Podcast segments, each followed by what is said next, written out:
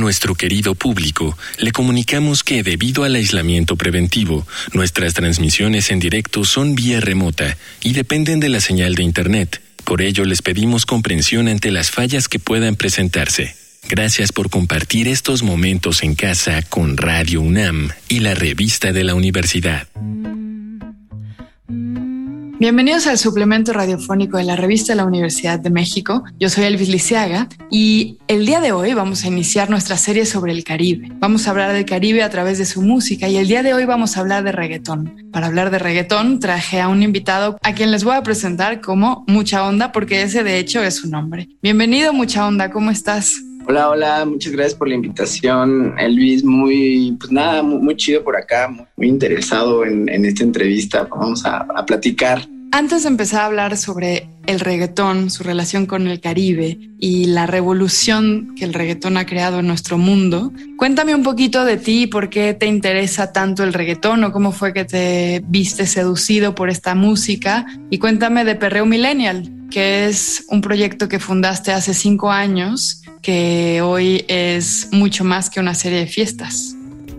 Sí, pues, bueno, un poquito mi nombre de mucha onda también viene de, pues, de todo esto de, Perro Millennial y de cómo empezó, pues, esto, ¿no? Eh, me dicen mucha onda porque era un proyecto que tenía la, en la universidad. Yo estudiaba en la FESA Catlán de la, de la UNAM, ¿no? Y alguna vez, eh, pues, un proyecto, no recuerdo de qué materia fue, fue hacer una página de internet o un blog y pues nada, le decidimos ponerle muchaonda.tv, de hecho ese era el, el dominio de internet, www.muchaonda.tv. El, el proyecto avanzó, se pasó la materia afortunadamente, pero la verdad es que el, blog pues empezó a agarrar este pues camino, ¿no? Y solamente me quedé yo con el blog porque pues ya los, los demás participantes ya pues prefirieron hacer otras cosas, pero yo seguí con el blog y empecé a, era un blog donde pues hablábamos de música, ¿no? Pues de música underground en la ciudad, de fiestas, festivales y me empecé a adentrar a festivales, bueno, a pedir acreditaciones a los festivales y la gente me, me empezaba a decir como mucha onda, ¿no? Porque no sabían cómo me, que, cómo me llamaba yo y solamente pues, sabían que mi medio era mucha onda y a partir de desde ahí se me quedó y justo un poquito a la par de que crecía este blog,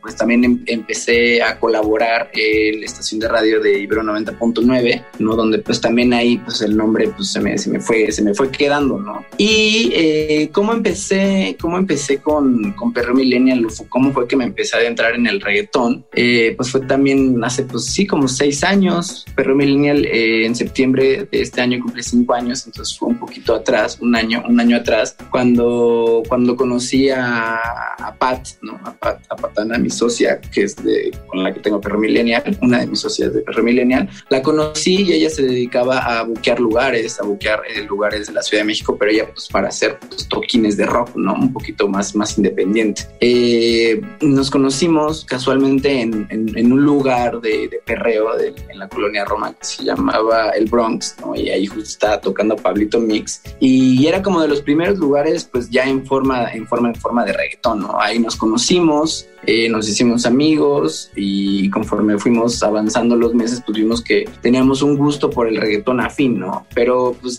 estoy hablando de hace seis años, ¿no? O sea, el reggaetón no era en absoluto nada de lo que es ahora, ¿no? Eh, apenas se vislumbraba pues el, uno de los mejores discos de, de, J Balvin, que fue el Vibras, ¿no? Que es el que yo creo que fue el que le vino a dar como una, pues una refrescada a, a la percepción que teníamos del reggaetón, ¿no? Entonces, pues éramos como los raros, ¿no? Entre, entre, el círculo de, de, nuestros amigos éramos como los raros a los que les gustaba el perreo, el reggaetón, incluso también ya eran como de los últimos semestres en la carrera donde yo estudiaba y, pues a nadie, ¿no? A nadie le gustó, a uno o dos, pero dos personas les gustaba el reggaetón ahí, ahí en la fiesta Catlán y, y yo era como el raro, ¿no? Como el que iba a los perreos y así. Entonces como que desde ahí dije, pues está, está padre, ¿no? Está chido, pues como no verlo así, ¿no? Como ser, como que te gusta algo diferente a los demás, algo alternativo, algo de lo que no se ha hablado mucho, o algo de lo que tampoco se ha visto mucho, ¿no? Entonces, Oye, pero ahora a todo el mundo le gusta el reggaetón, ¿qué pasó? Ajá, justo, justo es lo que, justo es lo que te digo, te estoy hablando de hace seis años, cinco años antes de Perro Millennial. ¿Qué fue lo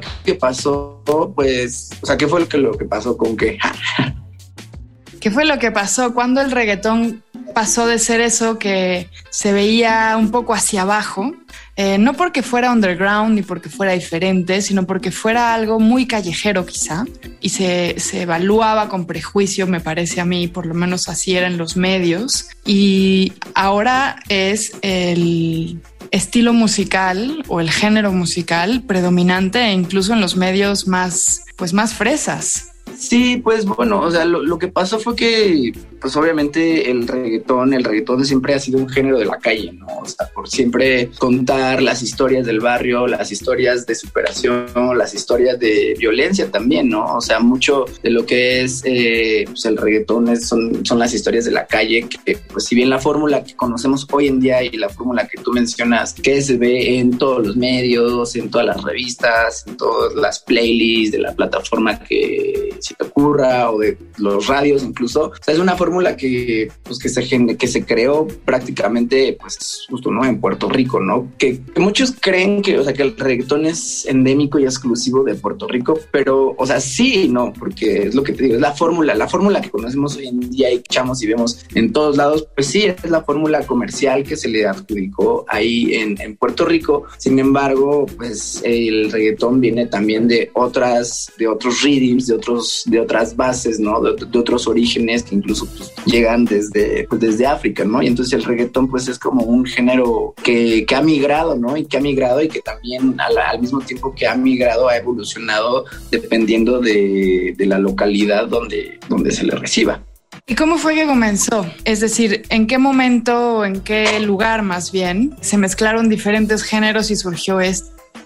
Es una, una, pregunta muy, muy, muy profunda, pero eh, pues como te digo, ¿no? O sea, todos estos orígenes vienen de, de rhythms, ¿no? Que los rhythms son pues las, como las bases, ¿no? Como los ritmos que tiene pues hoy, eh, hoy en día el reggaetón, que es como un 4x4, que es como el, el, la base pues genérica del reggaetón pero, de esos rhythms, pues hay, hay muchas fórmulas, hay muchas fórmulas de, de, mezclar esos rhythms, ¿no? Y que te digo, son de, de, sonidos que vienen desde África y que han ido pues migrando a través de, o sea, también principalmente uno de los que impulsaron esta nueva fórmula de, de reggaetón, pues fue en Panamá, ¿no? En, en Panamá que pues, desde ahí se impulsa desde la, la, plena panameña. Entonces, así es como ha ido pues evolucionando, evolucionando pues como a nivel rítmico ¿no? El reggaetón. Justo también hablando como un poquito de la plena panameña y pues ya yéndonos más hacia los orígenes de, pues del reggaetón, una mezcla también como muy, muy, pues extraña, pero también importante, pues es como la conexión que, tuvo el reggaetón, sí con exponentes de plena panameña, pero no específicamente de,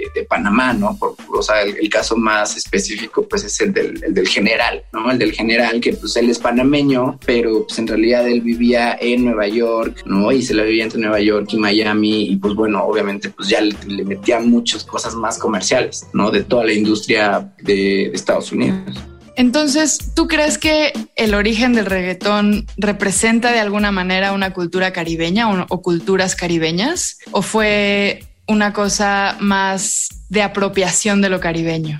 Yo creo que sí, o sea, sí, sí podría ser, o sea, incluso el reggaetón es una bandera de identificación a, a, nivel mundial, ¿no? O sea, si tú como latino vas y visitas cualquier punto, o sea, de otro país, llegas y, empiezas a tocar reggaetón, bueno, yo como DJ, ¿no? La gente se te acerca y te dice, ah, y te, pregunta, ¿no? Si eres de, de, tal o cual lugar, ¿no? Entonces, creo que también, o sea, el reggaetón puede llegar a ser, pues eso, una bandera de identificación de tu cultura a, a nivel, a nivel mundial, ¿no? o sea, independientemente si eres del Caribe o si de Latinoamérica o de Centroamérica. Creo que pues, justo es un, movimiento mundial, ¿no? Que sí, o sea, si vamos a, lo específico, sí se acuñó y, de, y del Caribe se exportó a todo el mundo, ¿no? Y que creo que también esas son como las primeras dos olas del reggaetón, ¿no? Como, como la primera de, Daddy Yankee, ¿no? Que venía con, con este himno de la gasolina y, y todo este movimiento. Oye, mucha onda. ¿Y tú qué dirías que tiene el reggaetón que no tienen otros géneros musicales? Por ejemplo, no soy yo experta para nada, pero una apuesta por el cuerpo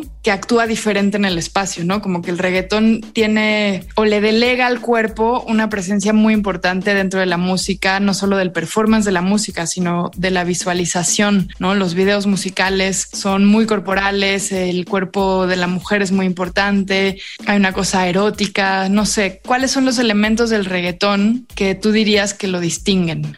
Yo creo que el definitivamente algo que tiene el reggaetón y no tiene ningún otro género musical es el flow, ¿no? O sea, y el flow no, no específicamente eh, hablando en la manera de vestir, es importante, pero ese es otro elemento, sino el flow es como, el flow en el reggaetón es el cómo te hace sentir, ¿no? El cómo empiezas a bailar, el cómo, justo como lo mencionas, cómo de la nada estás escuchando reggaetón y empiezas a fluir, ¿no? O sea, sin que te des cuenta, eh, al menos uno de tus pies ya, ya está moviendo hacia arriba y hacia abajo, ¿no? Estás moviendo la cabeza. Eh, y si este flow que te, te digo lo, lo, lo ponemos en un contexto pleno 2021 y aún así con pandemia mundial y sin fiestas y sin lo que sea, el reggaetón le ha brindado un empoderamiento específicamente a las mujeres, ¿no? O sea, un, un empoderamiento que ningún otro género musical le ha logrado brindar dar a, a, las mujeres, ¿no? Entonces creo que si vamos a un punto en específico, sí sería que el reggaetón le ha brindado el poder y la facilidad a las mujeres de demostrar y de sentir su cuerpo libre sin ningún, sin ningún comentario negativo, sin ningún comentario ofensivo, nada, ¿no? Simplemente siendo libres. ¿Quiénes son mujeres reggaetoneras que nos puedas recomendar? Mujeres reggaetoneras, pues por ahí una de las más vamos a hablar de mujeres reggaetoneras internacionales y luego pues, también podríamos hablar de mujeres reggaetoneras pues nacionales, ¿no? Mujeres reggaetoneras internacionales, por ahí está Kazu, ¿no? Que es de Argentina, por ahí también está Nati Peluso, Miss Nina, de, de Argentina, bueno, Argentina, España y como esa conexión, Bad ¿no? ¿Quién más? ¿Quién más? Por ahí la Zoe, que no es tan reggaetonera, pero es más trap. Déjame pensar quién más, así de de pronto. Pues esas, esas se me ocurren, ¿no? Como internacionales. Y aquí en México también, también se está gestando una, una ola, una nueva ola de reggaetoneras mexicanas, ¿no? También siento que pues por ahí encabezadas por Charlie Jean desde Tláhuac o Vianey de Divergentes. Eh, ¿Quién más? ¿Quién más? Dylan Jesse. Otras, otras morritas reggaetoneras. ¿No? Bueno, pues también, o sea, también esas son las reggaetoneras que cantan, ¿no? Pero también están las reggaetoneras que, que, tocan, ¿no? Que son DJs, ¿no? Por ejemplo, por ahí también está Sammy Pau, que forma parte de Perro Millennial, Sugar Mami, que también es de Perro Millennial, Cachirula, Cachorra, que son DJs también, que todos los fines de semana, pues ahí están abarrotando los clubes de, de la ciudad.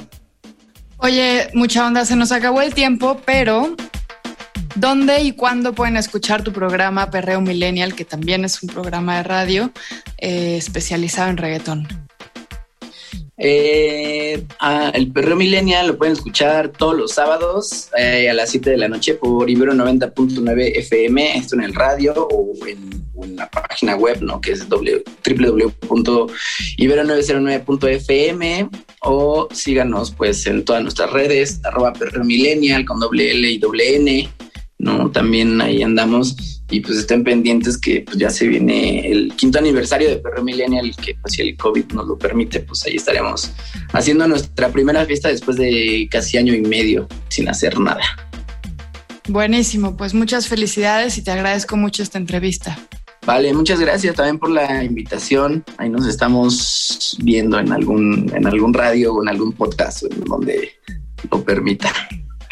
Hemos llegado al final del programa. Si quieren leer más sobre el Caribe, les recomendamos los artículos Flow Perreo Revoluciones 2.0 de Darío Alemán y La Frontera Difusa de Margarita García Roballo. Ambos artículos se encuentran en el número de este mes de la revista de la Universidad de México. Pueden consultarla gratuitamente en www.revistadelauniversidad.mx. En Twitter, en Facebook y en Instagram nos encuentran como arroba revista-unam. Y sobre este programa pueden escribirnos a arroba shubidubi.